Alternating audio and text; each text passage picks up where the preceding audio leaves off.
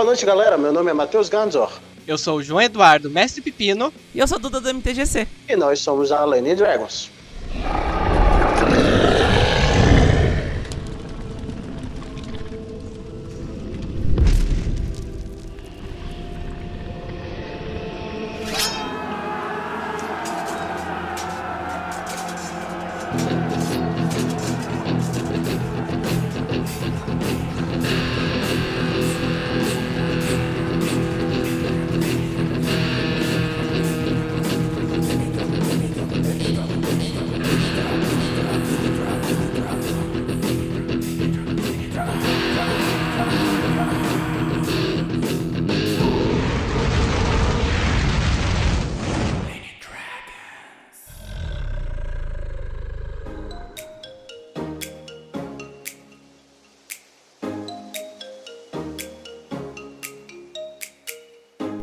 Camaradas RPGistas! Temos uma chance incrível para vocês ganharem um livro dos monstros de Pathfinder segunda edição, capa de luxo, o tesouro perfeito para as aventuras épicas. Com apenas cinco reais por cota, você pode ter a oportunidade de se tornar um mestre dos monstros. Não perca a chance de completar sua coleção e de surpreender sua galera com os mais terríveis desafios. Corra, compre sua cota agora e boa sorte, camaradas!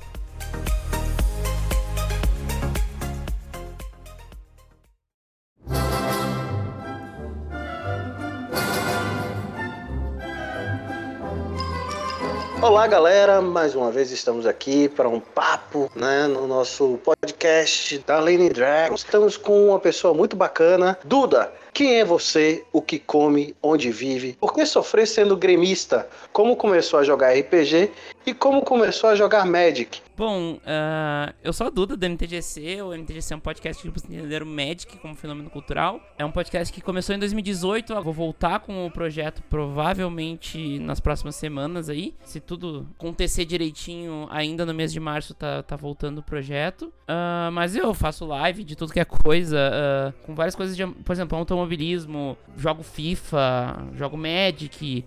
passei muito tempo fazendo lives de mesão de Commander, que é um formato de Magic mais casual na época da pandemia, em que cada um jogava de sua casa, com webcam apontada pra, pra mesa. Então, assim, eu, eu tenho muitos hobbies, sempre fui essa pessoa de, de muitos hobbies. Hoje trabalho com marketing digital numa multinacional aqui do.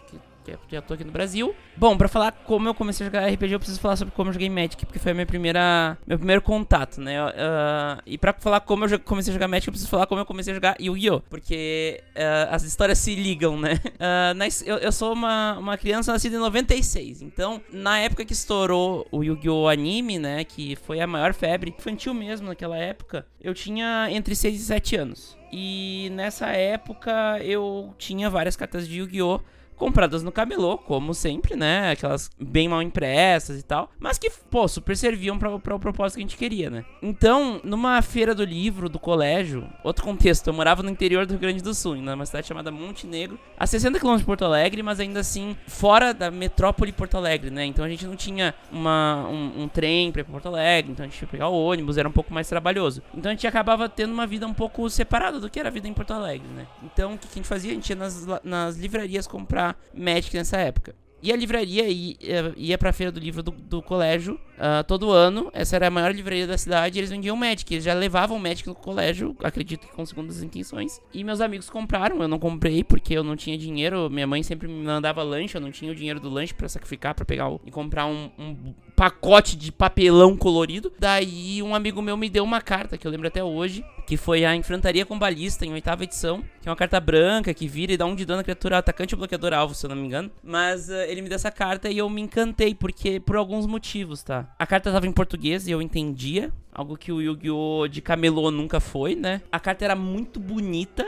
muito bem impressa, muito bem acabada. E a arte era muito mais legal, ela parecia muito mais legal do que a carta do Yu-Gi-Oh! Ajuda também o fato que a carta de Magic ela é relativamente maior que a carta do Yu-Gi-Oh! Então ela me brilhou mais os olhos, né? Com isso, eu cheguei em casa e arrastei minha mãe pra dentro da livraria. E a gente comprou um deck pra mim e um deck pro meu irmão. Porque, né, a gente, meu irmão na época era, ele é três anos mais novo que eu, ele fazia tudo que eu fazia. Então a gente foi muito engraçado porque a gente entrou na, nessa, nessa livraria e só tinham mais dois decks iniciais, que eram um deck azul e um deck preto. E a moça me perguntou: "Ah, qual cor tu quer?". Eu não sabia nada de Magic. Eu disse, eu quero o azul porque ele é do Grêmio. o Grêmio influenciou a minha cor preferida no Magic até hoje, que é o azul. Que eu gosto de jogar até hoje, muito por minha memória afetiva também. Daí eu comprei esse baralho, a gente ganhou mais um CD-ROM, que era um... Era um CD-ROM que era um tutorial, basicamente. Então a gente aprendeu por esse CD-ROM e começou a jogar. E com isso eu comecei a jogar Magic. Tenho várias vezes que eu parei na minha vida e várias vezes que eu voltei. E assim fui indo nos últimos 20 anos da minha vida em que eu jogo Magic de 2003 até hoje. Não pretendo parar tão cedo assim, porque é um jogo que me trouxe muita coisa positiva, não só na questão de diversão e hobby, mas também trouxe aprendizado, trouxe amizades, então, existem várias coisas que eu aprendi, conheci, porque eu jogava Magic. Depois de um tempo, quando tu começa a jogar Magic, invariavelmente tu começa a ter contato com outras coisas desse mundo de nerdice, né? E mais esse mundo de nerdice offline, né? Eu gostava de jogar em Lan House, não tinha um computador bom o suficiente em casa para jogar os MMORPGs, que era a febre da época, mas eu, eu ia pra Lan House jogar, e... mas o que mais me, me chamava a atenção era o Magic. E daí eu, eu sempre ouvi falar do RPG, né? Tinha vários amigos amigos meus que falavam do RPG e tal, mas eu achava aquilo muito difícil. Pensava, pô, eu tenho que ler um livro enorme para aprender a jogar, que era o que eu tinha entendido na época, né? Então eu prefiro ficar jogando Magic, né? Vou pegar meu tempo para ler livro de, de ficção, sei lá, e vou continuar jogando meu Magic. E assim eu passei muito tempo alienado do que era o RPG, né? Por ter acreditado que existia uma barreira, um gatekeeping muito grande, que me impediu de experimentar isso mais cedo na minha vida. E daí eu já tava na faculdade, uh, acho que foi 2013, quando eu conheci esta mídia aqui que nós estamos falando, podcast, e me apaixonei pela mídia, né? Então, em 2013, eu, eu trabalhava em Triunfo, que é uma cidade próxima de Montenegro, e estudava em São Leopoldo, que é uma cidade na região metropolitana de Porto Alegre, e morava em Montenegro. E eu saí de casa às 7 da manhã, fazia um estágio no Polo Petroquímico de Triunfo, saía do, do, estágio às duas horas, pegava um ônibus que ia para Porto Alegre, que é outro lado, descia no, na Transurb, que para quem é aqui de São Paulo é a CPTM dos gaúchos, que é o trem né, intermunicipal metropolitano do Rio Grande do Sul, lá da, da, região metropolitana de Porto Alegre. E daí eu saía na, na estação Matias Velho, pra quem é lá de, do Rio Grande do Sul, em Canoas, e vinha uh, voltando tudo que eu andei pra ir até São Leopoldo na, na Unicinos, chegava no Unicinos 4 e meia, tinha aula às 7 e meia, então eu tinha 3 horas ali em que eu não, não não tinha muito o que fazer e eu ficava das 7 da manhã até a meia-noite fora de casa. Então, uh, os podcasts acabaram virando essa minha mídia favorita porque eu podia baixar os podcasts, né? E lembrando que em 2013 a gente não tinha acesso fácil a 3G, 4G, 5G, né? Então, não dava para eu ficar consumindo, por exemplo, uh, feed de rede social, uh, mídia e tudo mais. Então, eu passava esse tempo todo em transporte público ouvindo podcast. E daí eu conheci o Nerdcast, que foi o primeiro podcast que eu conheci. Eu acho que é um caminho meio normal aqui no Brasil. Já foi mais normal, né, pra conhecer podcast pelo, pelo Nerdcast. Uma das primeiras coisas que eu fiz foi procurar o tal do Nerdcast RPG. Que na época só tinha aquele de DD que eles fizeram há muito tempo atrás, que eles voltaram agora como Genor, né? E eu me apaixonei por aquela ideia, porque eu sempre gostei de world building. Eu acho que era uma, um dos assuntos que eu mais achava legal no Magic. Uh, eu gostava de ler os artigos de world building que saía das novas coleções. Então era a época que tava saindo Teros em Magic.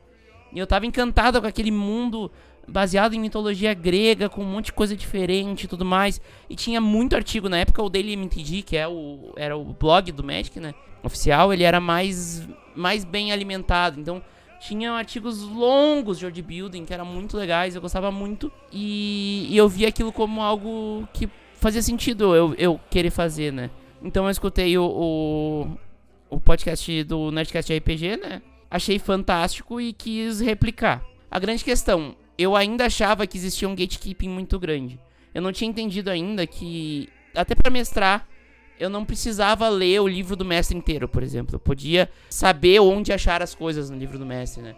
Então, nessa época, o que, que eu decidi fazer? Chamei um amigo meu que já tinha experiência jogando pesquisei um monte de coisa e eu criei um sistema, um proto-sistema, que na verdade eram só classes e, e raças que tinham bônus de, de, de atributos E daí, na hora que precisasse rolar alguma coisa, eu, eu tirava da cartola ali como mestre o que que era aquela rolagem, se ela era um sucesso ou não, e o que que aplicava de modificador. Era algo bem, bem assim, arbitrário, né? Era muito na mão de quem tava mestrando. E eu, a gente fez. As, eu, foi aí que eu comecei a jogar RPG. Eu comecei a jogar RPG mestrando, porque eu queria fazer esse world building, né? Acho que foi sempre uma coisa que me chamou atenção. Sempre me chamou mais atenção construir mundos e não personagens, né? Tanto que quando eu era criança eu gostava de jogar The Sims pra construir a casa e ver a cidade, não manter um, umas pessoas lá, né? E daí fiz, fiz, tive essa experiência e daí eu disse, ah, eu vou aprimorar esse, esse sisteminha aqui que eu criei. Só que quando eu fui aprimorar esse sisteminha que eu criei, eu notei que eu não sou game designer. e, e, daí eu pensei, pô, mas alguém já fez todos esses questionamentos que eu tô fazendo quando eu tive essa, esse, esse momento de, pô, então é pra ir, esse é o motivo do sistema, olha só, né?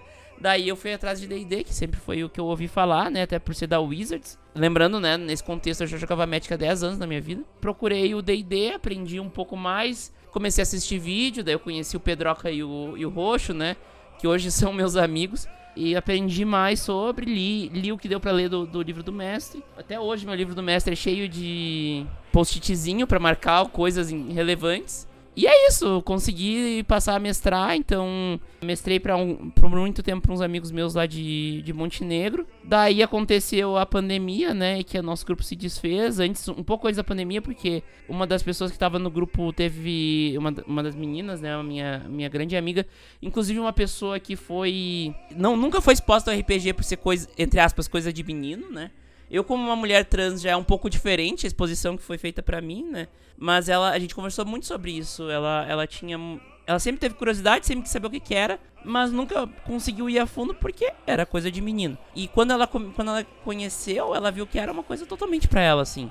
Então são várias questões, né, que a gente vê, que a gente cria na, na nossa sociedade e, e, com ela foi muito legal de jogar porque eu consegui ver isso de uma forma bem óbvia. Só que daí ela teve câncer de mama, a gente teve que suspender as nossas uh, sessões por um tempo e daí no fim esse um tempo virou para sempre porque eu me mudei pra, São Paulo e a gente não conseguiu mais se reunir e agora né já faz três anos então ficou bem mais difícil da gente retomar a história mas assim foi bem legal porque a gente conseguiu uh, botar em prática tudo depois ainda tive um one shot que foi pro pro feed do MTGC, que, que foi um preview que eu, ganhei, que eu recebi da Wizards, né? Como eu mostrei pro mundo pela primeira vez uma carta de Magic. Ah, já foram três vezes. Essa vez foi na coleção de aventuras em Forgotten Realms, né? Que foi uma, uma coleção bem legal, assim. Uma coleção que juntou não só mecânicas de D&D, como mecânicas de, RP, de RPG em geral no Magic. Foi bem legal, bem divertido. E a Wizards me deixou fazer esse, essa preview aí dessa carta, que acabou virando uma one-shot. Que também tá no meu, no meu feed. E daí para isso eu comprei o Fantasy Grounds, então agora eu tô me enrolando há 15 anos para fazer lives de, de RPG, porque eu desenhei um mapa muito tempo atrás com a minha ex, inclusive. E esse mapa eu sempre quis povoar ele com histórias. E não histórias que eu criasse, mas sim histórias que eu criasse junto com os jogadores, né? E daí, ainda nesse meio tempo, eu, eu participei de várias mesas no, no Dungeon Masterclass do, do Wagner. Uh, joguei na no, Sky, no Skyfall Mapas para não aturar. Eu acho que foi só aí que eu joguei publicamente. É, foi no Dungeon Masterclass e no, e no Mestre Pedroca que eu joguei. Daí publicamente RPG pra. Teve três aventuras no Wagner e mais essa, esse Mapas para não aturar de Skyfall no, no Pedroca. Então tem bastante coisa para mim ver jogando RPG também. Algumas coisas antes da transição de gênero também, que é uma questão relevante. Mas é isso, tô falando há uns 10 minutos sozinha eu acho que é isso. é, inclusive eu fui conhecer o seu trabalho vendo Pedroca. Olha! Tem muita Foi. gente, tem muita gente. Foi ali que eu comecei depois de te seguir no Twitter e te acompanhar realmente. Depois de te assistir jogando RPG com o Pedroca. E eu acho legal que tu falou dessa tua vontade de realmente criar mundos e criar mundos com história. Eu não sei se tu conhece o Forbidden Lands, que é um sistema da da Free League. Não, eu conheço, assim, eu gosto de RPG, mas eu não sou hardcore player, assim, eu não conheço quase nada de sistema. Eu joguei pouca coisa, então eu não tenho tanto tanta bagagem assim. Então fica de recomendação, porque é um sistema muito massa para isso. Ele permite Legal. que você crie mundos ali, né? O, o sistema dele é de exploração de hexágonos, né? Uhum. E tu vai uhum. criando o teu mundo ali, jogando com teus amigos. E ah, acaba legal. sendo bem fácil de mestrar, inclusive. E uma coisa até para facilitar, de repente a gente marca para jogar junto, na real, porque a gente fica fazendo um one shot, tá? Fica brincando entre a gente e só uma, uma galera bacana, e de repente você cola para jogar. Uhum, dá, dá pra marcar sim.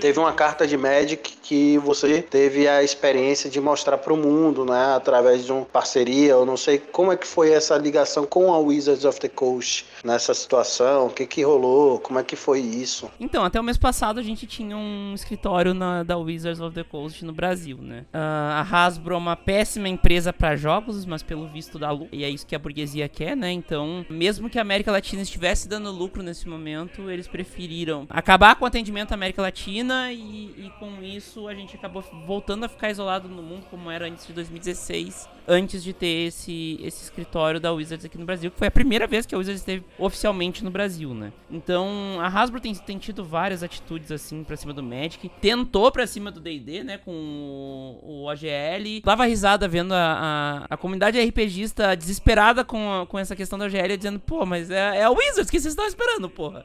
Porque a gente tá passando por isso muito no, no Magic. Mas, enquanto a gente tinha esse escritório aqui no Brasil, a, a relação Wizards e, cre e Creators aqui do Brasil era muito boa. Porque a Wizards dava uma, uma porta de entrada muito grande pra gente ter esse relacionamento formal com a empresa, né? E como o MTGC foi por muito tempo o segundo, o segundo maior podcast de Magic no Brasil, bobear até hoje ele é, acabou sendo um, uma forma meio óbvia, assim, né? Acho que foi a primeira vez que o podcast foi levado com seriedade no Brasil, no Magic, porque eu acabei juntando todos os podcasters pra gente fazer mais barulho. A gente acabou fazendo uma coisa mais organizada, que é uma, uma um traço de personalidade meu, assim. Essa coisa de organizar e liderar movimentos. E daí, o que aconteceu foi que acabou que eu recebi uma carta em Icória, que foi uma coleção no início da pandemia. para divulgar essa carta, eu fiz um, um audiodrama e foi super legal, assim. A carta é... O nome da carta é uh, Passo Monstruoso a gente fez um thriller, assim, de. que se passava num mundo real, mas que tinha uh, monstros vibe Godzilla, porque era a vibe da coleção. Inclusive, a coleção tem cartas do Godzilla licenciadas, é bem legal. Daí depois eu tive pra Commander Legends eu tive duas cartas de preview, que foi o Rei Ave e o Arsenal de Heroes, que eu também fiz um,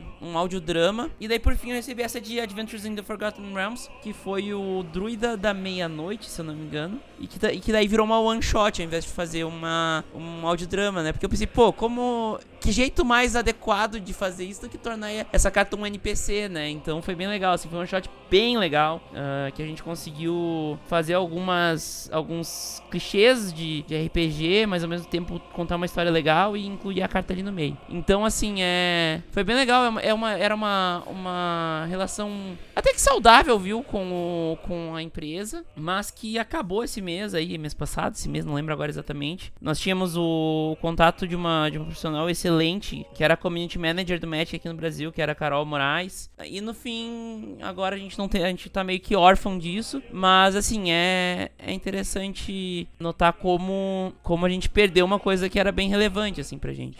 Sim. Com essa saída então da Wizard of the Coast aqui no Brasil, como é que ficou a situação dos trabalhadores, do pessoal que trabalhava nesse, nesse setor? Porque normalmente quando isso acontece, quem que vai sofrer realmente são os trabalhadores, que sempre é a parte mais fraca que vai acabar sendo prejudicada, né? Exatamente, não. Aconteceu o esperado em layoffs, assim, de empresas de, da, da burguesia internacional e, e, da grande burguesia, que foi simplesmente, lógico, né, com todos os direitos. Isso eu não sei exatamente, porque eu não conversei com a Carol desde então, mas que eu saiba foi tudo tranquilo, né, uh, dentro da legalidade, mas também, né, com uma mão na frente e outra atrás, né. Simplesmente decidiram que não querem mais e não querem mais. Parar de brincar. O dono da bola foi para casa e foi isso. É basicamente aquela coisa, né? É, legal, trabalhamos com vocês por muito tempo aqui, foi bom enquanto durou, agora a gente tá indo embora, vocês que lutem. Exatamente. Se virem para sobreviver. Exatamente, é.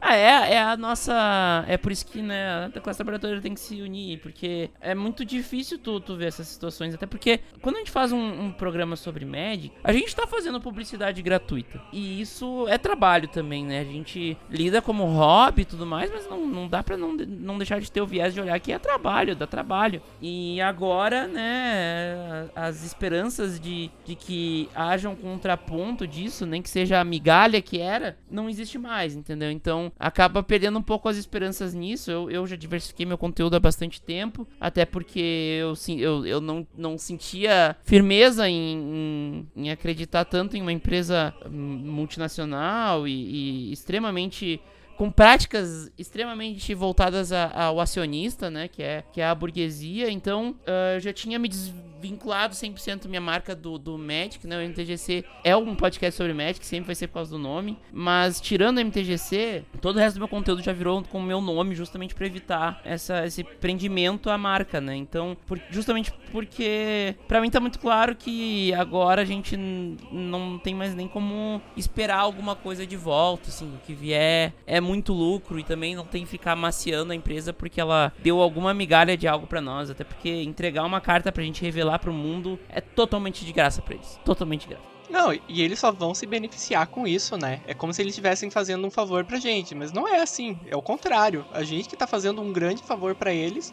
sem receber quase nada em troca, né? Ou nada em troca. É, no máximo alguma coisa de audiência, mas daí tu vai ver que logo que tu posta já sai no site oficial da empresa. Então nem isso tu recebe o suficiente, entendeu? Então, e outra, eu, eu tive eu tive cartas que eu recebi que foram vazadas antes de, de sair, então se perdeu totalmente interesse no, no conteúdo que eu criei, sendo que foi uma one shot uh, sonorizada, sabe? Tipo, um negócio super trabalhoso que eu virei noite para fazer e tal. Então, assim, é, é, é uma situação muito complicada. Eu acho que para quem trabalhava na, na na Wizards com certeza é mais complicada, mas para quem, quem trabalha com Magic, e hoje existem criadores de conteúdo que vivem de Magic, existem as lojas, os lojistas, são, querendo ou não, em algum momento pequena burguesia, mas que muitos vivem do trabalho que fazem na, nas lojas, que vão passar a ter muito mais trabalho para fazer coisas simples, porque aqui a gente tinha coordenador de lojas, não vai ter mais, vai ter que ser tudo com os Estados Unidos. Uh, e daí é assim, a gente só tem que esperar para ver o que vai acontecer, mas a gente já sabe o caminho, né? A gente já tem noção do caminho que vai ir, né? Então, no resumo do resumo é que a gente virou mais periferia do que era antes. Ah, com certeza como eu disse antes, né, a América Latina ela já dava lucro mesmo tendo. Eles tinham dois escritórios na América Latina, um no México e um no Brasil. O México cuidava de Latam inteira e o Brasil, o do Brasil cuidava de Brasil, né? Muito por causa da barreira da linguagem. O escritório do Brasil já estava acumulando a América Latina inteira, tinha um bom tempo. Mesmo assim, a região dá lucro, entende? Isso que é muito louco. Só que a ganância do, do capital estrangeiro, ela nunca vai ser sanada por simplesmente dar lucro, né? Ainda mais na, na periferia do capital e tudo mais. Então, faz muito sentido quando a gente olha num viés mais materialista o que a, o que a Hasbro fez. Dava pra ver a quilômetros vindo, né? Mas assim, querendo ou não, a gente ainda vai continuar reclamando, porque no final, como a gente sabe, né, a classe trabalhadora em diversos fatores vai acabar se, se prejudicando, seja no seu hobby, na forma de lazer, que é vital pra gente aguentar essa vida, né, de, no, no, no, capitalismo, uh, seja a, o pessoal que realmente trabalhava direto com Magic, né? Criadores de conteúdo e, e lojistas vão ter muito mais trabalho fazer o básico agora. Você não consigo nem imaginar, tá? Não consigo nem imaginar mesmo. Não, e o pior é isso, né? Eles acabam não só com os trabalhos dos trabalhadores deles, mas com toda a diversão que a gente tem. Aquele momento de lazer que a gente teria para jogar um RPG em português, que muitas pessoas não têm acesso, não, não conseguem realmente ter acesso a um curso de inglês, a aprender inglês. Muitas pessoas aprendem sozinhas aqui no Brasil, né, de forma autodidata, e acaba não tendo acesso. Ter as coisas no português, ter algo aqui no Brasil facilita muito para a classe trabalhadora para ter acesso, para se apropriar dessas coisas. E eles vão tirar até isso da gente. É, mas aí um, um, uma coisa interessante do, do funcionamento da Wizards of the Coast, não sei se é o caso do Magic, mas nos últimos anos, com a questão do, do RPG do D&D, e aí isso acabava tendo pro, é, problema com as traduções locais, né? Muitos livros de tradução local, inclusive, tiveram atrasos por conta disso na ocasião. E na virada de, de, de chave, no revertério que a Hasbro, da Hasbro não, mas a Wizards of the Coast fez, foi tirar né, essa distribuidora da jogada, que é terminar o contrato com ela e fazer a localização, é, é, por exemplo, do Brasil nos próprios Estados Unidos, ou seja, tirou das editoras brasileiras a possibilidade de ter, ou seja, de um terceiro né, local, ter uma divisão de lucros para manter o lucro dentro dela mesma. Você, né, é, é, Duda, você sabe se isso também é o, é o processo que está rolando com o Magic ou simplesmente vai ficar no inglês mesmo e sou americano que se dane? Não, o Magic é traduzido historicamente, tá? O Magic desde 94 é traduzido para o português. É que assim, o Magic tem as coleções padrão, que entram no formato padrão, que são as, as coleções normais. Isso é um outro assunto que eu quero entrar depois, que é a fadiga de produto, porque hoje são quatro coleções padrões no, no ano. Mas além dessas quatro coleções, a Wizards começou a lançar 37 mil produtos, começou a tirar a autonomia das lojas locais, dando acesso exclusivo e a preço mais baixo para grandes empresas, tipo a do Jefferson Beijos. Com isso, acabou minando diversos pequenos negócios de, de bairro, de cidade pequena, que viviam majoritariamente do Magic, porque acaba sendo uma, uma competição incrivelmente injusta, né? Uh, o Jefferson Beijos contra qualquer um, né? E daí o que, que acontece é que a gente tá num processo sim de deterioração em geral de terceiros. A Hasbro é uma empresa que não liga para nada além de lucro. Então, até pouco tempo atrás saiu um, um report de mercado mesmo, o próprio mercado, a própria burguesia acusando a Hasbro de não cuidar do seu produto e só olhar para lucro, porque sim, o Magic é uma mina de, de ouro, né? O Magic é imprimir dinheiro, literalmente. Uh, eu sempre falei que o Magic é uma das melhores formas de lavar dinheiro e invadir fronteira, porque se eu tenho dinheiro sujo, eu compro uma Black Lotus, várias Black Lotus e falo que achei nas minhas cartas da infância e aí, esquentei o dinheiro, invadi fronteira, né? Então assim, é, é muito interessante tu analisar que realmente eles criam escassez, né? Isso pra, mim que sou profissional de marketing, eu sei, eu consigo ver o que acontece por trás, né? Entender que, que isso é uma criação de escassez, uh, junto com o tema da moda agora, né? Que é a FOMO, né? Fear of Missing Out, que é basicamente uma ansiedade que o capitalismo nos gera de que tudo é limitado e que há uma escassez geral e que a gente não vai conseguir ter algo que a gente quer muito se a gente não comprar agora, absolutamente agora. E o Magic já faz isso desde 93. Então, assim, a, a gente teme um pouco que, que a tradução em português esteja ameaçada. Eles acabaram de tirar, se não me engano, três ou quatro idiomas que eles traduziam antes, que foi chinês com chinês complexo, mantiveram só o simplificado, tiraram russo, tiraram mais umas duas, três, dois ou três idiomas que eles traduziam uh, historicamente. Agora é torcer que o português não caia fora, né? Uh, a tradução já é bem mal feita, tem diversas críticas, assim, a forma como a tradução é feita. Ela é feita aqui no Brasil, mas sob encomenda da, da Wizards uh, Global, que são, são questões que são levantadas há muito tempo, assim, são traduções muito mal feitas, traduções que mudam o que a carta faz, o que é um problemático pra caramba, porque no fim o texto que vale é o texto em inglês. Então, se a carta em português diz que vai fazer X, mas a carta em inglês fala que vai fazer Y, a carta vai fazer Y. Então, se tu vai jogar um, um jogo em português, tu não tu pode estar jogando a carta errada. A experiência que a gente tinha jogando D&D 3.0, 3.5 da Devi.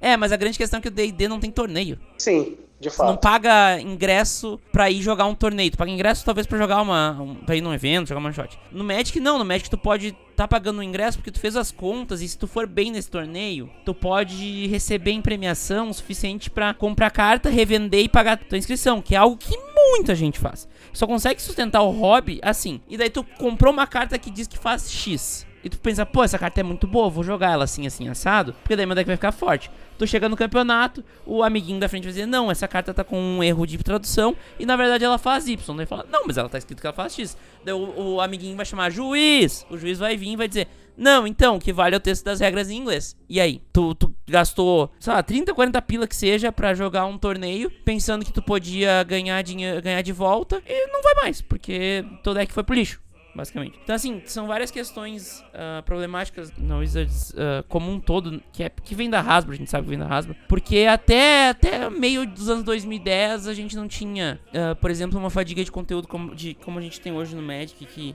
recentemente saiu uma coleção, eu joguei o pré-release dela agora em janeiro, e a gente já está à beira de sair uma nova coleção. E cada coleção são 300 cartas. E cada e, e daí dentro dessas 300 cartas ainda vai ter umas 5 que vão pagar um booster e o resto não vai pagar. Então, assim, acabou virando um, uma, uma loteria. A Wizards passou muito tempo também fazendo cartas propositalmente quebradas que iam valorizar, vender um monte a coleção e daí eles baniam. então, assim, uh, a, a Wizards está com práticas bem nefastas de mercado desde 2015 e 2016 quando a gente começou a ver uma influência muito maior, uma ingerência muito maior da, da Hasbro em cima da empresa. Porque antes a Wizards of the Coast tinha uma ideia, um, uma cultura empresarial muito de uma empresa que saiu de, um, de uma garagem de um cara, sabe? Que é o, o Atkinson. E que hoje é comandada por uma das grandes multinacionais de, de brinquedos e hobbies do mundo. Então a gente vê claramente que é. A, a, a Hasbro notou né? Isso é a grande, grande questão. A Hasbro notou que tinha em seu portfólio de empresas uma empresa que imprimia dinheiro. E eles estavam com muita dificuldade de lucro. A Hasbro não dá lucro há muito tempo tirando a Wizards of the Coast. Se eu não me engano, se tirar Wizards of the Coast e Monopoly, a Hasbro não faz lucro, não dá lucro, ela dá prejuízo. Eles basicamente começaram a tirar dinheiro de quem dava dinheiro, que é Magic, Magic Day Day Monopoly. E, e, nesse caso acabou surgindo a questão da OGL, por exemplo, que a gente teve todo o drama recente, né, que, que a comunidade de RPG viveu, uma incerteza desgraçada, inclusive para muita gente que trabalha com isso. Eu até me surpreendi que a Wizards voltou atrás, porque no Magic a gente tá reclamando há quase 10 anos já. E ainda assim, eles não dão um passo para trás, entendeu? Então, assim, é, é, é claramente uma, uma empresa feita para lucrar e o que lucrar vai ser feito. Se lucrar vai significar fechar o escritório que dá lucro, eles vão fechar o escritório que dá lucro.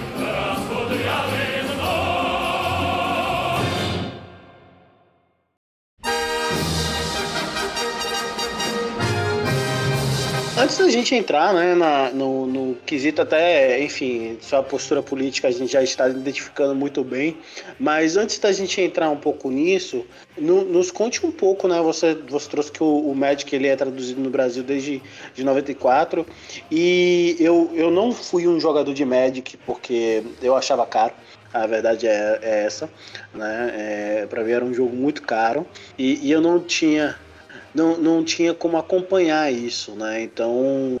Mas assim, eu sei que de fato eu achava as cartas muito bonitas, né? E achava muito interessante é, é, é, que tinha um alore por trás das cartas e tudo mais. E a galera que jogava, assim, dedo no cu e gritaria, né? Todo mundo louco pelo jogo, né?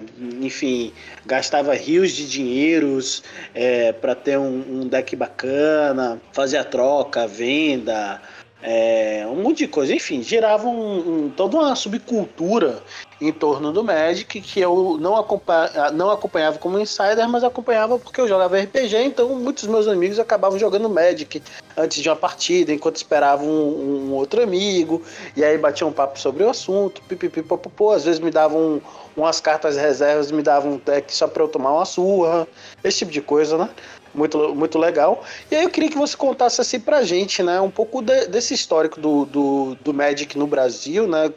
Você trouxe a partir da sua própria vi vivência, mas como é que isso foi introduzido no Brasil? É, é, eu tenho amigos, inclusive, que falam que é, é, que o Magic ele comprou um jogo que era anterior, né? É, é, que era o Spellfire. Então, muitos amigos meus jogaram. Eu não sei se, se comprou a Spellfire ou se acabou atropelando, mas como é que foi isso? Vai.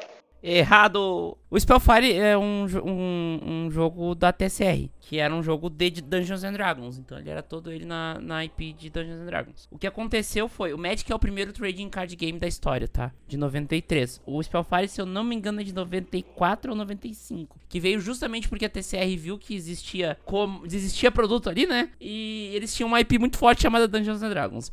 E, só que o que aconteceu? A Wizards of the Coast logo depois comprou a TSR. A Wizards não comprou o Spellfire, a Wizards comprou a TSR. Por quê? Porque a Wizards queria o D&D. Sim. E daí a Wizards olhou e disse, hum, eu tenho dois produtos que se batem. Vou matar um, vou matar o que não era meu.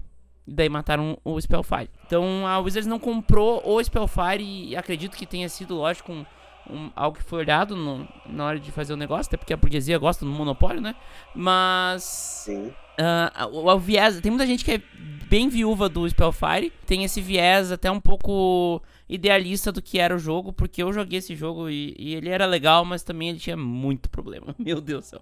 Uh, e no fim, até o Spellfire virou um jogo levado pela comunidade. A comunidade do Spellfire existe até hoje. E eles fazem campeonatos, eles criam coleções deles mesmos. É bem legal, é bem interessante a forma como eles lidaram. E, e daí vem um outro ponto, né? O, o quão caro é jogar Magic. É, o, o Magic sim é um jogo caro, tá? Eu não vou aqui ficar brincando com a audiência dizendo que não, que o jogo é. O jogo é barato, que não é, que não é tudo isso. Só que existe uma frase que eu criei e que eu falei pro João mais cedo: que o Magic é tão caro quanto tu quiser que ele seja. O grande problema é que a forma como o Magic é feito, ele é feito para que tu queira que ele seja muito caro. Porém, existem muitas cartas baratas e que são cartas que não são jogadas de modo competitivo. Porém, existe uma outra questão no Magic, né? Porque uh, o Magic ele, ele, tem, ele é dividido em formatos. Os formatos nada mais são do que pequenas formas de jogo. É como tu tem um baralho e tu pode jogar com esse baralho. Poker, uh, buraco, paciência. Então, com, com a mesma coleção de cartas, tu consegue fazer diversos jogos diferentes no mesmo jogo. O Magic ainda é com a mesma coleção de cartas e, e mesmo set de regras básicas. Porém, a gente tem formatos como o Standard, que é um formato extremamente competitivo, que rotaciona, que é caro de manter, porque um deck Standard deve estar tá batendo uns 2, 3 mil reais. E em dois anos ele para de ser válido. E é um formato muito pouco popular no Brasil justamente por isso. O Standard nunca foi grandes coisas no Brasil e ultimamente pior ainda, porque tem o o Magic Arena, que é free to play, né? Então, aqui que tem o Standard. Então a gente tem, além do Standard, tem outros formatos, entendeu? Então o que acontece? O que acontece? Tu tem formatos eternos que a gente chama, são formatos que valem toda a coleção, toda, toda a história do Magic. E existe o, o Legacy e o Vintage, que só diferenciam a banlist deles. Existe o Modern e o Pioneer, que são formatos que não rotacionam. Porém, eles começam em um determinado momento. O, o Modern, na, na oitava edição, que é em 2003 e o Pioneer na, na, na edição Retorno à Ravnica, que é em 2012. Inclusive, oitava edição foi quando eu comecei a jogar Magic. E Retorno à Ravnica foi quando eu voltei a jogar Magic pela última vez. Então, uh, são, e são as marcas dos grandes, das grandes, dos grandes formatos.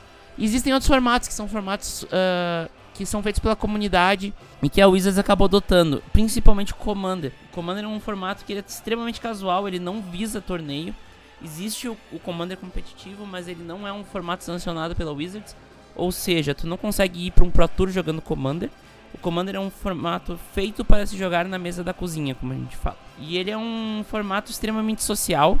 Eu costumo dizer que é a melhor forma de um RPGista começar a experimentar o Magic, inclusive. Uh, porque dá até pra te criar uh, narrativas dentro do teu deck. Então, tu pode fazer um deck que conta a lore de um plano. Tu pode fazer um deck que só tem personagens que tu gosta. É bem legal, assim, é uma forma bem diferente de se jogar Magic. Que brinca com as regras, porque esse formato é um formato de 100 cartas em que nenhuma pode se repetir, a não ser terrenos básicos, e que tu elege um general pro teu deck, que é uma criatura lendária que vai ser o capitão do teu deck, e ele fica sempre disponível para ser conjurado. Então é bem legal, assim, é um formato bem diferente. E isso é uma das coisas, uma das grandes virtudes do Magic, porque o Yu-Gi-Oh! a gente sempre ouve. Eu tenho a noção que o Yu-Gi-Oh! nunca esteve não quebrado, porque valem todas as cartas, né? Então, uh, o, o, isso é uma coisa que o Magic faz muito bem, que é conseguir dividir as formas de jogo e o, os tipos de jogadores em formatos diferentes. Por que, que eu falei isso? Porque eu acredito que quando tu para de ver o Magic como algo competitivo algo como uma profissão em que tu vai ser jogador profissional e tu passa a ver ele como um hobby, tu consegue montar baralhos de Commander com menos de 100 reais. É difícil? É. Tem um custo muito específico que é a, a, a conhecimento sobre o, o, o, jogo. Tem. Dá pra fazer uh, devagarinho um deck barato. Existem bulks aí que tu compra 10 reais, mil cartas. Não vai ter nenhuma carta que vale alguma coisa, mas tu consegue montar baralhos para jogar. E eu gosto muito da abordagem do camarada João Carvalho, jogador de Magic, que fala para nós o seguinte: se tu quer jogar um jogo competitivo, imprime as suas cartas. Lógico, tu não vai poder jogar na, na loja, valendo vaga para algum lugar. Até porque existe uma regra na Wizards que a loja que aceitar jogo com proxy, né, que é como a gente chama as cartas que tu mesmo imprime, ela pode perder diversas coisas se, se for visto. Então, uma loja que aceita proxy pode perder desconto no produto, pode perder acesso a produto.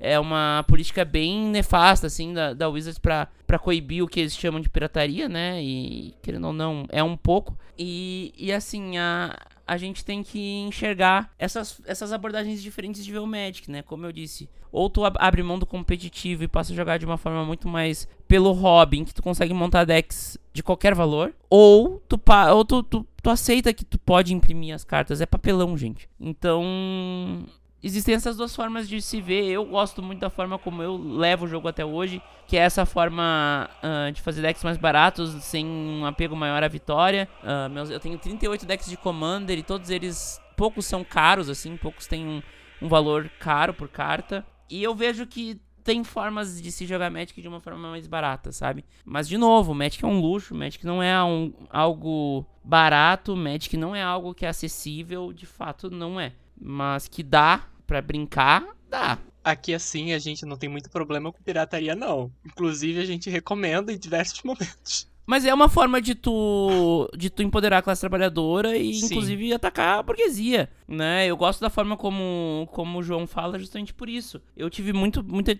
dificuldade de lidar com isso porque o Magic tem um grande fator que eu gosto muito que é, colecion... que é o colecionismo, né? Ele é muito conveniente pro, pro, pra burguesia, né?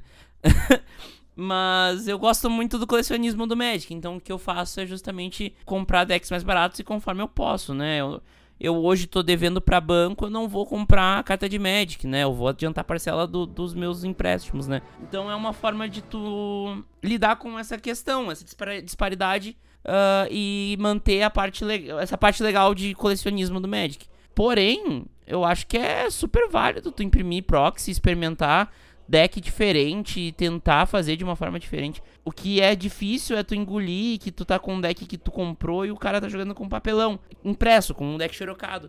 Mas quando tu tem consciência de classe, isso não é mais um problema, entendeu? E é uma grande questão de, consciência de classe mesmo, assim. Então, eu acho que é, é a melhor abordagem, assim, pra, pra se dar ao Magic. Eu acho que ninguém tem que gastar um carro popular ou um apartamento num deck, o que dá pra fazer, tá? Uh, tem decks vintage que tu gasta um apartamento facilmente num deck. Eu tenho um viés muito mais de, de levar com mais leveza o jogo.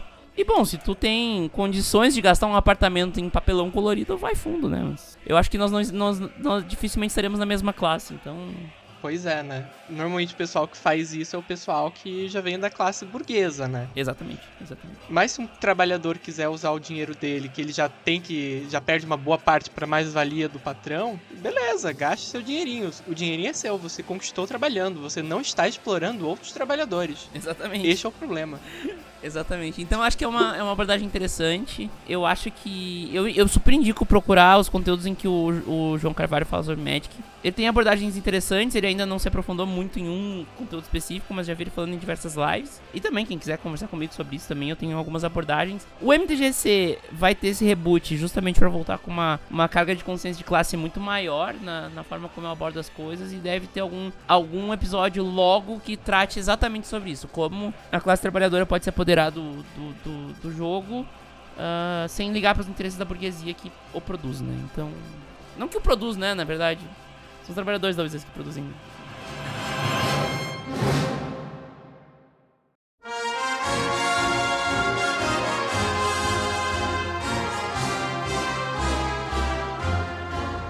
enquanto a gente falava aqui, né, todos os nossos ouvintes, todos os nossos ouvintes, têm percebido que você tem uma proximidade muito, muito é, é, grande com a nossa própria forma de diálogo, né? Então, assim, você se identifica como comunista. Nos fale um pouco, né, é, como foi a sua experiência de tornar-se é, comunista e dentro desse, desse mundo geek, né, digamos assim, desse mundo nerd. Como é que você vê isso? Como é que você lida com isso? E até mesmo a sua formação política, né, é, dentro disso, né, dentro da, dessa, dessa realidade?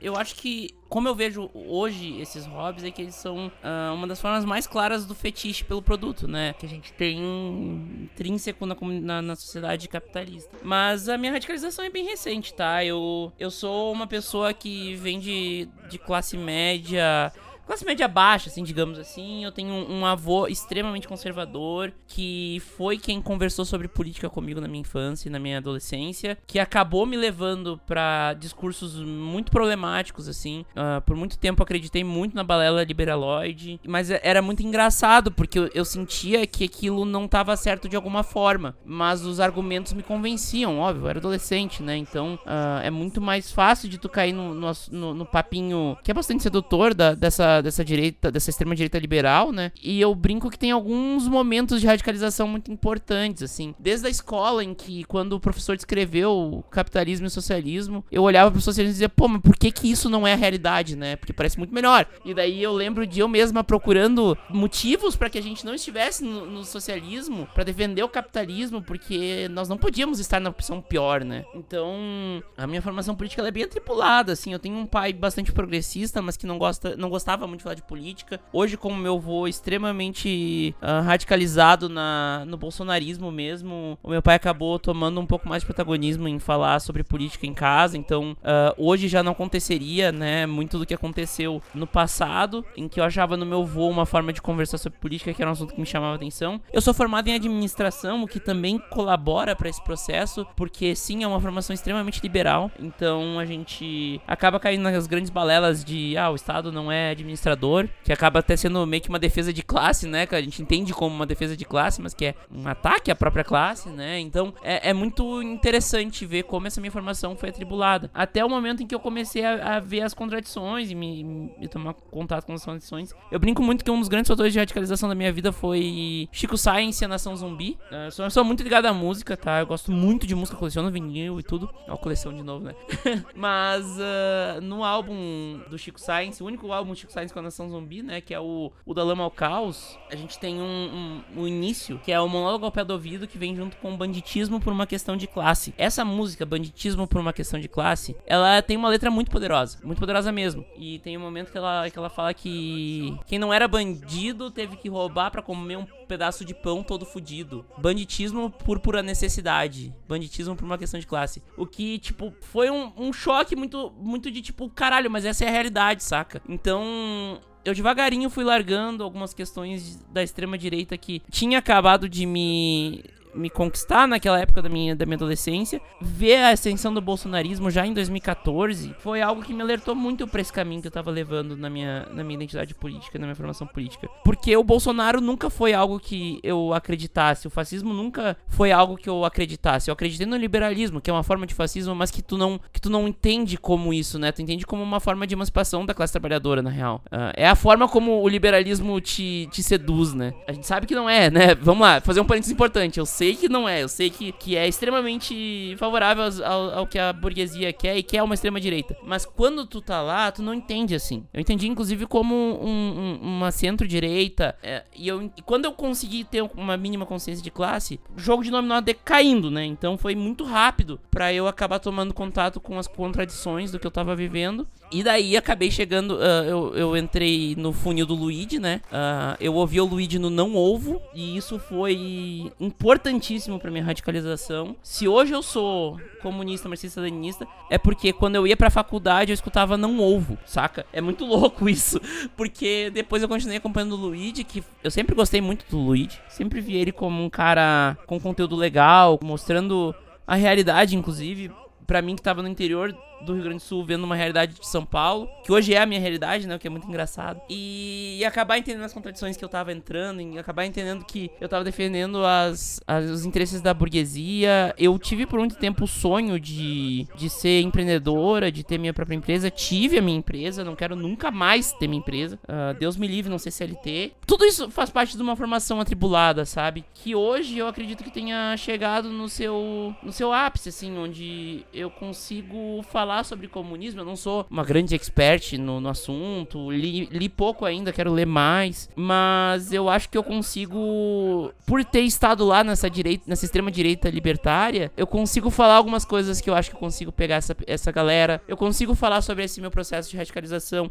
Eu consigo falar sobre as contradições de uma forma um pouco muito mais real, né? Porque eu eu vi elas acontecendo e acabei abrindo o olho para essas coisas e hoje me arrependo muito de várias coisas do meu passado, né, de formas como eu lidei com assuntos importantes em momentos importantes. E entendo que eu tenho que aproveitar o, o momento e, e, a posição social que eu tenho para retornar, né, não só na questão política, mas na questão identitária também, porque eu sou uma mulher trans E isso é, é algo definitivo na minha, na minha identidade e que eu vejo como. Inclusive, eu vejo que a, a luta transfobia ela passa diretamente pela queda do capitalismo, né? Então, são questões muito relevantes pra minha vida hoje, sabe? E eu vejo que, por exemplo, é muito interessante a burguesia que, que a transfobia exista, né? É muito interessante pra classe dominadora que a gente não deixe que pessoas trans troquem de nome, por exemplo né? Eu morro de medo que em algum momento a gente tenha uma escalada, uma escalada fascista e minha retificação de nome seja retornada. Saca? É, é, é um negócio que. Eu não sei se para as pessoas cis isso é uma, uma questão que, que as pessoas pensam, mas assim, eu,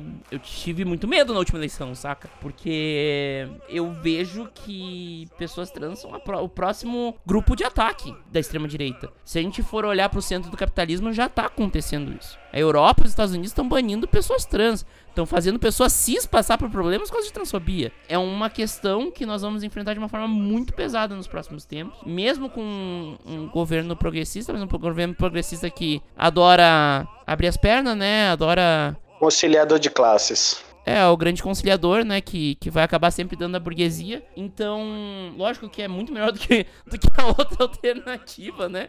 Eu não vou nem discutir isso. Mas é, é interessante a gente prestar atenção nessas coisas, sabe? Porque são, são questões que daí vão transpassar o hobby, né? Elas são questões de da minha identidade, da minha vida. Eu não eu, eu sou essa pessoa, eu sou uma mulher trans, eu não vou deixar de ser. Eu me preocupo muito com essas questões, sabe? Eu acho que, porque assim, eu tive, tive diversas vantagens sociais na minha vida. Eu, eu, eu cresci numa família estruturada, cresci numa família que me deu tudo que eu precisava ter. Classe média, né? Que tinha sua casinha própria lá, que meu avô construiu na década de 70 sabe? Eu, ti, eu tive uma, uma estrutura muito forte. Eu estudei em escola particular, né? No interior do Rio Grande do Sul, então não é um ambiente propício, né? E eu vejo que, basicamente, assim, porque que, eu, o que, que me levou a me radicalizar foi justamente entender que era a única alternativa, sabe? Porque a minha existência, ela passa por isso. E não foi só por isso, né? Mas eu acho que é também importante eu, eu, eu entender que, sim, a minha existência passa por resistência e por luta, sabe? E eu preciso me preocupar com essas questões. E foi aí que eu passei a ter uma ideia muito mais revolucionária do mundo, entender que o capitalismo é definitivamente uma das grandes mazelas que a gente enfrenta hoje, sabe? Foi um processo que foi gradual, mas que quem olhou de fora achou que foi de uma hora para outra, tá? Isso é uma questão real, assim, tipo, de ter votado em, parlamentar do novo, que eu, eu me recuso a falar o nome deste ser aqui, mas votei nele. E na última eleição, minha colinha era toda 21 e 80, sabe? Então, é um caminho, e não só na eleição, né? Porque até porque a gente sabe que a eleição burguesa a gente não tem muito o que fazer, né? Mas também na, na militância diária na internet e, e nos espaços que eu tenho para fazê-la, né? Eu tenho colegas de equipe que eu eu já falei muito sobre comunismo e tô prestes a emprestar o, o, o manifesto para um deles. Empreste. É, não, eu só não emprestei porque eu me mudei e eu não tô achando ele de jeito nenhum. Se eu não achar, também vou ter que comprar um novo, né? Porque eu não vou ficar sem um manifesto em casa, daí eu empresto. É. Né?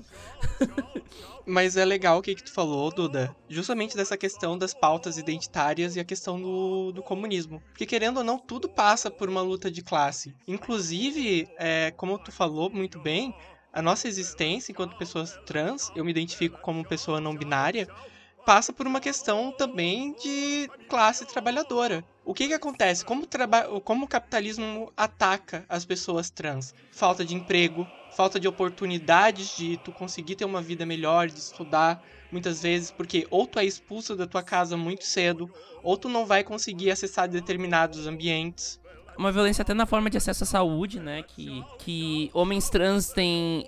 Eu tenho no meu plano de saúde da empresa, eu tenho obstetrícia, tá? Homens trans não têm.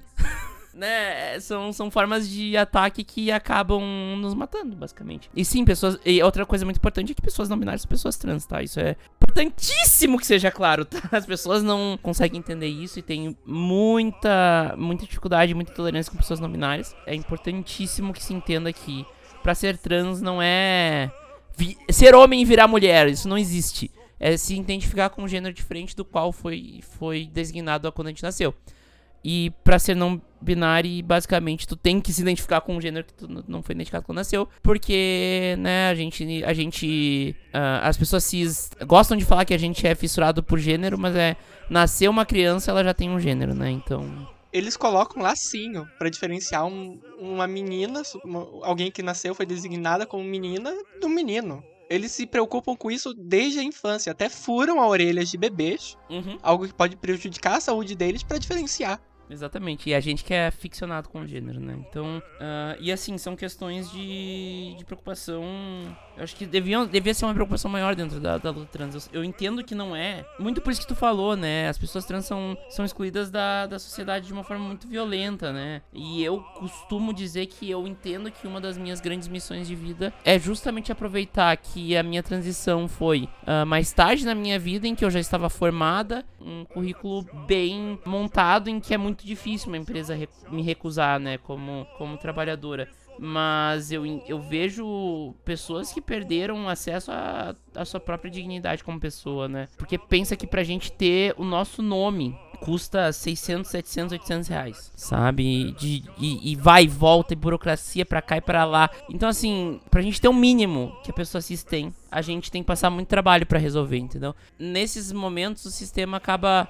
eu- a gente fala sistema com C mesmo, né? Acaba tirando a oportunidade mínima que pessoas trans podem ter, né? E é por isso que o Brasil é o país que mais consome pornografia trans, ao mesmo tempo que é o mesmo país, é o maior, o país que mais mata pessoas trans do mundo, né? A expectativa de vida de uma pessoa trans é 35 anos. E daí sim é uma, uma violência muito mais voltada para mulheres trans pretas e de periferia, né? Que, que é um recorte muito importante se fazer, né? Que são mulheres que acabam expulsas de casa, tendo que se harmonizar com o que tiver e trabalhando com sexo, que é o que tem também. E acaba gerando esse gap numa, num recorte inteiro da classe trabalhadora, né? Que é muito violento. E daí tu vai ver, por exemplo, a burguesia, quando tem contato com assuntos trans, reage muito mal. O próprio Elon Musk ah, tem uma filha trans e não reconhece, sabe? Então é uma violência constante de todos os lugares, vindo por um sistema de opressão de, de, de classe mesmo. E que acaba cooptando, esse discurso acaba cooptando, inclusive, ah, linhas da esquerda revolucionária, sabe? E, e algo que me entristece muito quando a gente, por exemplo, vê um governo progressista ah, tentando galgar espaços nesse meio. E usando o pronome neutro em documentos oficiais, as pessoas vêm dizer que é por isso que o Bolsonaro foi eleito. Puta merda, né? É culpa da- das pessoas trans que o Bolsonaro foi eleito. Não é culpa da direita fascista que existe no Brasil por falta de educação do povo, sabe? Já perdi muito sono porque parece que não tem outro lugar a não ser dentro de comunidades trans em que a gente se sente bem e seguro, sabe? Porque tu vai em círculos da esquerda progressista, a gente é atacado. Vai na, na esquerda revolucionária, tem ataque. A gente vai trabalhar, tem ataque. A gente sai pra rua, tem ataque. Peraí, né? Eu amo futebol. Eu morro de medo de ir pra estádio. Eu vou porque faz parte da minha identidade. Mas não é uma ida tranquila, não, sabe? Morro de medo de estar num banheiro e ser expulsa do banheiro, né? Já notei várias vezes eu. Eu tô na rua, eu segurando o xixi pra não precisar ir no banheiro, né? Que é uma grande violência, uma violência à saúde, inclusive, né? Isso que eu tenho passabilidade, sabe? Então é uma questão que é muito relevante nesse processo também de, de radicalização. No fim, não falei tanto sobre o hobby, né? Mas eu acho, eu acho que é importante a gente fazer esse recorte, né? Porque recorte identitário, pra mim, é, é 80% da minha radicalização, assim. Não, perfeito. É, é, foi muito importante mesmo toda essa vivência que você trouxe pra gente, até para que é, outras e outras, né, é, que vivem né, dentro do hobby, até mesmo e dentro da questão política, vi- observar essa vivência e que eu percebo muito, eu como também nesse ponto eu compartilho muito com você o gosto do futebol, né, eu sou torcedor do Bahia e, e sei o quanto é perigoso ir para um estádio de futebol. Não imagino o quanto deve ser como mulher trans, mas é, é, eu sei que é um- uma coisa que é perigosa. Hoje até em, em alguma medida melhorou um tanto, pelo menos aqui em Salvador, com essa coisa da arena, que elitizou, mas ao mesmo tempo trouxe uma certa.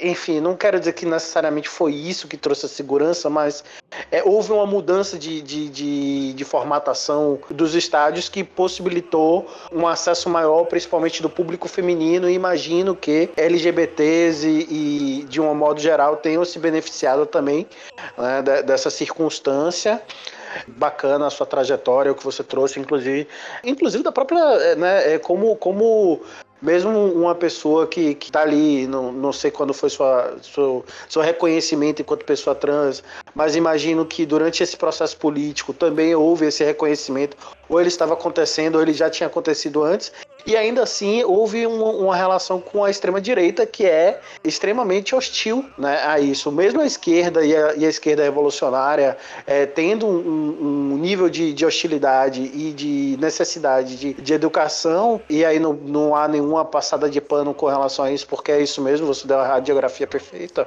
precisa-se né, é, ter esse conhecimento e conhecer essas vivências e a importância disso a minha radicalização ela vem junto com a minha com o meu reconhecimento porque uh, eu tive por muito tempo um, uma posição até reacionária com o meu próprio gênero entendeu? Porque eu sempre soube que eu, que eu era uma mulher trans. Sempre soube. Sempre sempre sempre sempre sempre sempre soube. Só que eu não eu tinha muito medo. E por anos, mais de 10 anos, eu passei me escondendo atrás de um personagem criado ali para exalar uma masculinidade que não existia e que me fez mal para um caralho, porque eu tinha medo. Então eu tinha posições mais reacionárias na minha vida, justamente por causa disso, né? Por causa desse medo constante, que não é, não é injustificado também, né? Só que a partir do momento em que eu me entendo 100% uma pessoa trans, e isso é recente, isso foi em 2020, final de 2020. É, é instantânea a, a ojeriza, né, ao que eu, ao que eu cheguei a, a defender, né. Eu quero dar um recado para você, nosso amigo de esquerda radical que ainda não entendeu algumas coisas, mas como a Duda falou, a gente vocês precisam entender que as lutas identitárias, as pautas ditas como identitárias, não podem ser deixadas para depois da revolução. A gente precisa trabalhar elas agora. Essas questões, elas são relativas a uma parte da classe trabalhadora, a um recorte da classe trabalhadora. E para a gente chegar na revolução, a gente tem que ter essas questões muito bem definidas. A gente só vai fazer uma revolução verdadeira com todos os trabalhadores, com toda a classe trabalhadora, sem se esquecer de nenhuma pauta dela. Importante também lembrar que a gente está morrendo. Pessoas trans estão morrendo o tempo inteiro. A gente é o país que mais mata pessoas trans no mundo. A gente é, é uma questão urgente, não é uma questão urgentíssima para depois, não. Ah, é, é, é, questão de homem trans não conseguir horário na ginecologista. É questão de. Eu acho que são algumas violências de saúde são maiores para homens trans. Porque são corpos com útero, com vagina, que são os corpos que são escanteados na nossa sociedade, né? Mas também sob o viés da mulher trans que é isolada da sociedade e, e dita como incapaz de estar nessa sociedade, uh, expulsa de casa com 15, 16 anos e que acaba vendo no trabalho do sexo a única saída, para isso acaba tendo que se hormonizar, botar silicone de uma forma completamente errada e que é o que ela tem ali naquele momento e que isso acaba matando ela, ou que ela acaba morrendo porque um cis hétero de extrema direita se arrependeu de ter pegado ela e matou ela. Eu não sei se você já tiver esse medo, mas eu tenho medo de sair com alguém, a pessoa descobrir que eu sou trans e querer me matar, sabe? Isso que eu tenho. De novo, eu tenho passabilidade, eu tenho diversas vantagens sociais que eu tive na minha vida e que eu me coloco hoje num lugar de tentar ajudar o máximo que eu posso, né? Tentando explicar pra pessoa cis o que, que é uma vivência trans. Eu, eu costumo bater muito nessa tecla, nenhuma pessoa trans é obrigada a explicar nada pra pessoa cis. A, a, a informação está aí para ser procurada. Mas eu sou uma pessoa trans que está disposta, até certo ponto, a responder perguntas uh, óbvias de pessoas cis. Então, assim, tentem também buscar essas pessoas, né? Não, não achem que as pessoas trans, todas elas têm a obrigação de te responder tudo. Uh, tem pessoas trans que passaram por questões muito problemáticas para te responder perguntas que muitas vezes são agressivas e invasivas. Muitas vezes.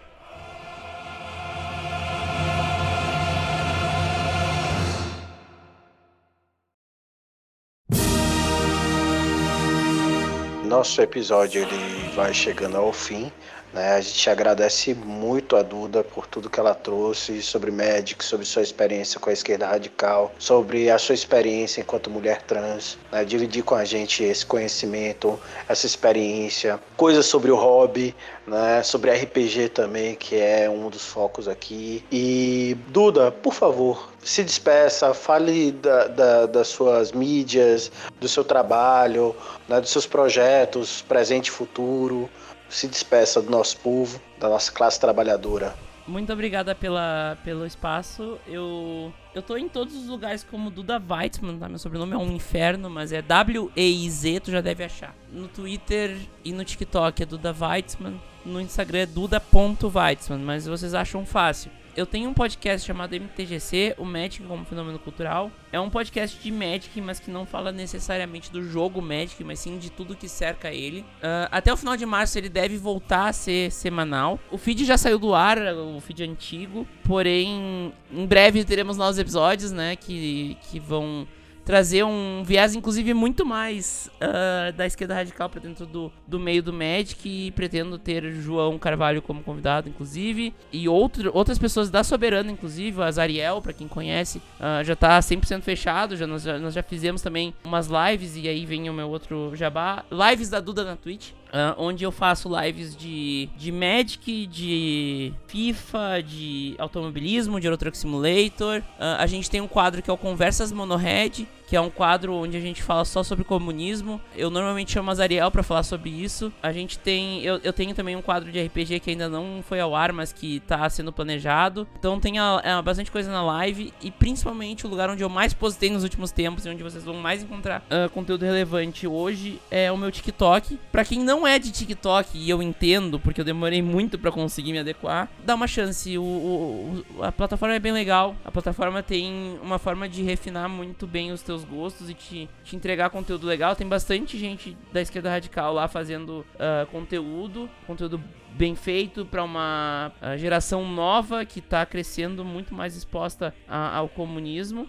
E eu falo lá no meu TikTok de vivência trans, de vivência de arquibancada, vivência trans, vivência de arquibancada, falo de esporte, porque eu tô na torcida organizada da PEN, PEN Gaming, principalmente LoL, mas de, de CS, Free Fire, enfim. Uh, falo de Magic, falo de comunismo, falo de RPG, mostro minha coleção de vinil, então é um, um, bastante assunto variado no meu, no meu TikTok, mas que tem bastante coisa interessante lá que eu acho que se vocês curtiram me ouvir falar por tanto tempo aqui, vocês vão gostar. Eu acho que é isso, assim. Procurem pelo MTGC, assinem o feed até pra gente. pra vocês já receberem os próximos, os próximos episódios do podcast que devem sair uh, em breve. E eu acho que é isso. Muito obrigado pelo convite, camaradas. E fiquem bem. Muito obrigado, camarada. A gente agradece também a tua presença aqui. Foi muito legal ter essa conversa com você. E foi muito legal te, te conhecer, saber do teu processo de radicalização. Aprender muito sobre Magic também, porque eu não conhecia as coisas. E é isso. O papo foi muito maneiro. Bom, é, nós da Lane Dragons também gostaríamos de lembrar a vocês que a gente está como arroba Lane Dragons RPG no Instagram, no Facebook, na Twitch, no YouTube e no Twitter. Então, nos acompanhe por essas mídias e se você gosta na, do nosso material no podcast, das nossas mídias, então vocês podem nos ajudar a fazer isso e muito mais através do nosso Apoia-se, que é o apoia.se barra. João, quem são nossos apoiadores do mês? Então, Vamos agora à nominata dos nossos apoiadores deste mês. É Gabriel Ferreira da Cunha, Eduardo Pequeno, Davi Ferreira Alves de Nóbrega, Fábio Belchimol Correia, Jean Rodrigo Ferreira, Brian Gentil Fonseca, Ricardo Oliveira, Perimar Moura, o nosso querido Aquaman da, da Lenin Dragons, Zé de Santos e eu mesmo, João Eduardo Alves Croix. Então é isso, pessoal. Muito obrigado por ter participado de mais um episódio com a gente. Tchau, tchau.